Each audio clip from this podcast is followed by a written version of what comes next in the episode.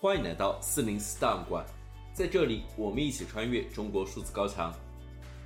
尽管中国的言论审查和舆论管控日趋严峻，国家对公民的监控也无处不在，但我们依然可以看到那些不服从的个体，顶着被删号、被约谈，甚至被监禁的风险，对不公义勇敢发出自己的声音。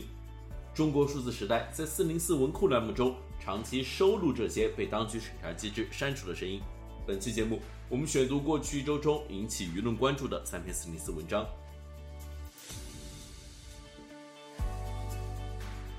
近日，恒大集团董事局主席、中国前首富许家印被警方带走并接受监控的消息引起各界关注。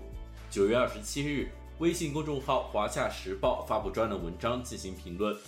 作者在文中写道：“九月二十七日下午，一位知情人士向《华夏时报》记者透露，许家印被限制部分行动自由的消息，他无法确定。但可以肯定的是，集团最近两次例会，一次许家印未露面，另一次本该由许家印主持的例会，其本人并未出现。”另据该知情人士了解，许家印上一次发声还是在九月十三日。彼时，其在群里发言，要求各地督促解决项目限售问题。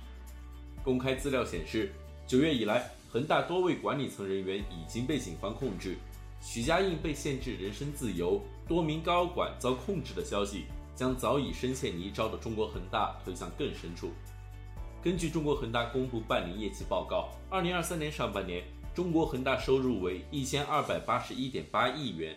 期内经营性亏损一百七十三点八亿元，非经营性亏损一百五十点三亿元，净亏损合计三百九十二点五亿元。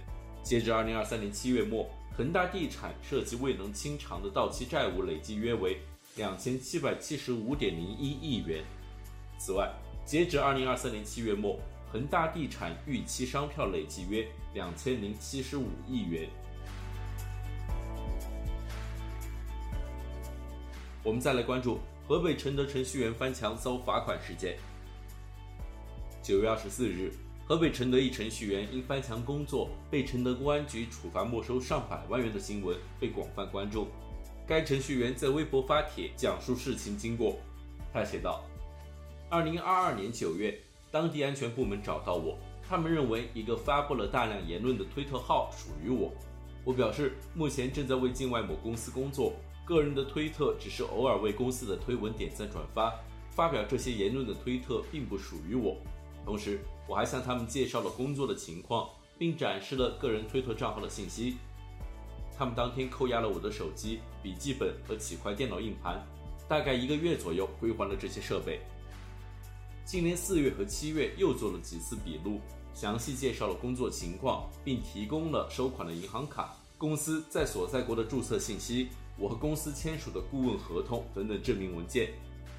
期间，公安部门表示，推特的事情已经查明和我无关，但是翻墙的事情要进行处罚。同时，我的收入将被认定为违法所得。今年八月正式下达了处罚决定。翻墙违法，翻墙之后的收入即是违法所得。今年九月五日，我申请了行政复议，经过和复议部门的沟通，他们基本认同公安机关的意见。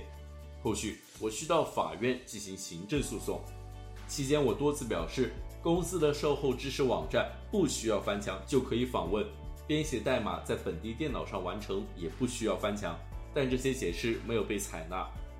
接下来我会委托律师积极准备行政诉讼。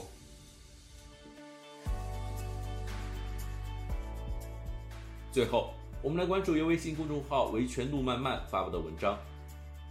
九月二十六日，微信公众号“维权路漫漫”发布文章，讲述河北魏县妇女邓昭美在北京遭信访局相关人员暴力殴打的经历。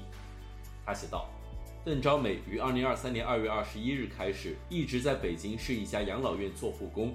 工作的时候，她在手机上看过普法视频，说如果遭遇不公，可以向国家信访局反映。视频上还说了具体地址。”他就一直想去看看这个为老百姓服务的地方在哪儿，长什么样。他坐四十路公交车，在北京西城区陶然桥北公交站下车。下车后，一个女的问他：“你去哪儿呀？”他回答说：“你知道信访局怎么走吗？”该女士给他指了一个斜对面方向。他过完马路往站牌方向走了一百米左右，被两个陌生男子拦下来问他：“你干啥去？是不是要去信访局？”他回答：“我是不是去信访局不关你们事，你们是谁没必要告诉你们。”说完这句话，对方两个男子居然直接一个开始抢包，一个从背后攻击他，导致他腰突然剧痛。他感觉像是用脚踹，或者是用膝盖顶的。这时又走来四个人，将他推搡着，将他带上了一辆车。这期间，原来抢包那两个人在直接翻他的包。他当时腰疼得无法坐着，只能躺下。他以为是遇到了抢劫，只能寻找机会用手机联系家属报警。手机却被抢走，并告诉他：“再大声乱喊，嘴给你粘住。”之后。车停了四五个小时不动，在他绝望的情况下，对方居然跟他说：“你们镇政府一会儿来接你。”他们又对他说：“有事情不要去上访，不要无理取闹。我们就是公安，看我们开的公安局的警车是吧？我们就是公安局的。”尽管对方自称是公安局的，他从来不信。目前他依然认为自己遇到了抢劫的黑社会。后来他们还问他。你有几个孩子？他赶紧说：“不知道，不知道，别问我。”他们又问：“你老公姓杨是不是？”